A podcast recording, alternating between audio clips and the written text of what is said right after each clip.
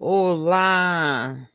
Segunda-feira, dia de começarmos o nosso nossas atividades. E as atividades, na verdade, já começaram, porque hoje, ao meio-dia, no lançamento da semana, a nossa querida Vanessa nos trouxe uma, umas dicas dormir bem. Olha que interessante, ela fez um lançamento para nos ensinar um pouquinho sobre como dormir melhor. Então vamos lá, vamos conferir. Já foi o lançamento. E essa semana também promete, tem muitas atividades acontecendo no espaço do Evangelho. Uma delas é: você já assistiu o filme Paixão Sufocante? Sexta-feira, 20 e 30, nós estamos aqui para discutir os aspectos que encontramos no filme. O filme é muito interessante, um tema muito atual. As relações humanas, as relações. Hum, assistam, não vou contar mais nada, não. É, outras atividades que estão acontecendo no canal, por favor, vão lá conferir, olhem no www.espaçodoevangelho.com.br. Se você ativar o sininho, sabe o que significa? Não é que nós teremos mais uh, importância, porque não é isso que nós queremos, é mais divulgação desse evangelho, é mais divulgação daquilo que nós amamos fazer. Então vai lá, curta, compartilhe, deixe seu like, comente, fale como o espaço do Evangelho é para você. E com certeza todos nós cresceremos juntos. Ai, ah, por falar nisso, tem um convite para ser feito para todo mundo. Agora está chegando a época em que fazemos o especial de Natal e de Ano Novo. Todos podem participar. Então, aguardem novidades vindo nesta semana aí.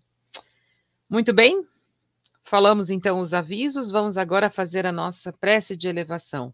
Vamos nesse momento respirando profundamente, nos conectando a nós mesmos, a esse momento, nos conectando aos nossos mentores, agradecendo a oportunidade de aqui estarmos, agradecendo a Jesus por ser o nosso modelo, nosso mestre, nosso guia, nosso irmão maior e é com Jesus e com toda essa espiritualidade que chegamos em Deus para cumprimentá-lo, para louvá-lo, dizendo: "Se conosco, querido Pai, em nossas melhores intenções de sermos ainda melhores hoje do que fomos ontem.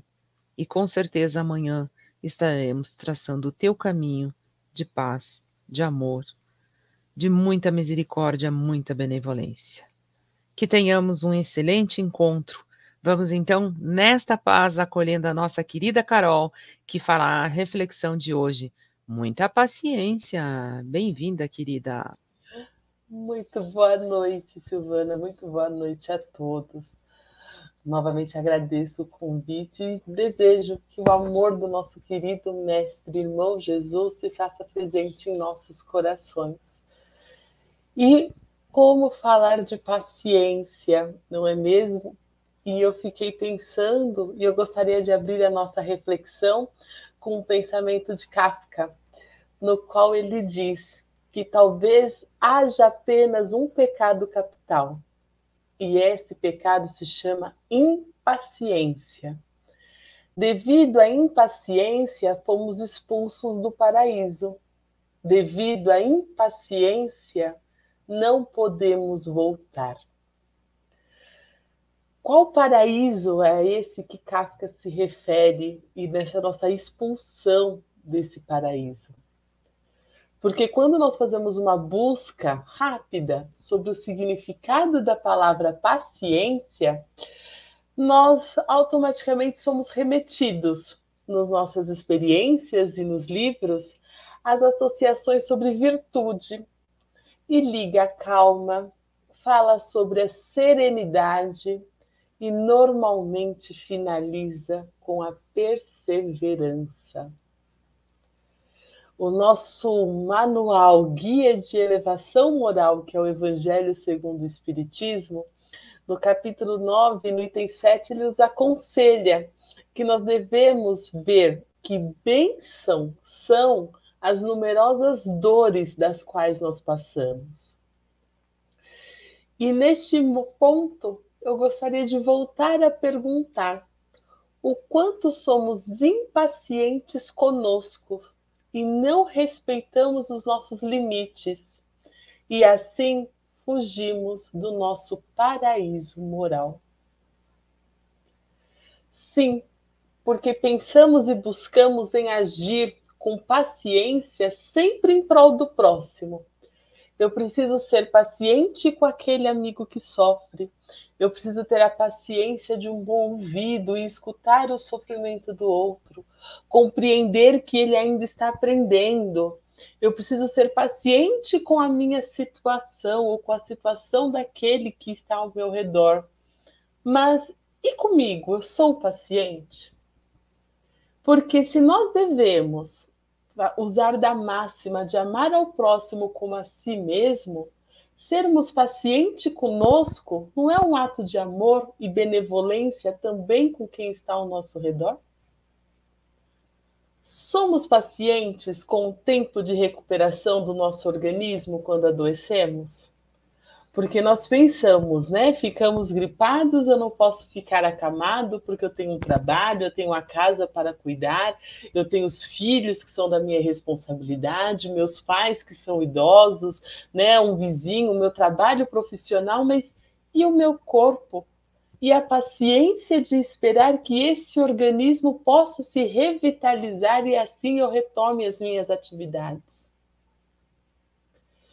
Nós somos pacientes quando receber, percebemos e reconhecemos uma falha que cometemos e nós sabemos que estamos em um caminho de aprendizado e podemos corrigir o erro e fazer melhor em um próximo momento? Existe essa paciência? Como podemos agir com calma e paciência com o outro se não praticamos conosco? Nesses casos, nós podemos acreditar que não existe uma paciência real, mas sim fictícia. É uma paciência socialmente aceita, mas não espiritualmente elevada. Porque se eu falo para o próximo quando ele adoece, que ele precisa se respeitar e se recuperar para voltar às suas ações, às suas atividades, por que, que eu não posso agir de acordo com aquilo que eu falo? Quando Jesus transmitia as suas lições, ele agia de uma forma condizente. Então, a paciência não pode ser somente para aquele que nos rodeia ou para as situações do outro a paciência precisa ser praticada inicialmente conosco. Nos últimos dois anos, nós fomos agraciados com uma bela canção do Lenine que se tornou um grande hino, onde ela diz que a vida é tão rara e afinal o nosso corpo pede um pouco mais de alma. A alma a paciência ela é interligada às nossas ações, é a nossa resiliência, é a nossa persistência nos atos, no acreditar. A paciência é um ato de fé. A paciência é o escutar o que a nosso íntimo nos diz para conseguirmos retornar ao nosso paraíso. O nosso paraíso ele é envolto das nossas ações. A paciência não é só eu acredito no que vai acontecer. A paciência é o respeito com as nossas ações, é um respeito com os nossos limites e é saber reconhecer que estamos em um caminho de grande aprendizado. É ser, é praticar o auto perdão, para conseguir perdoar o outro.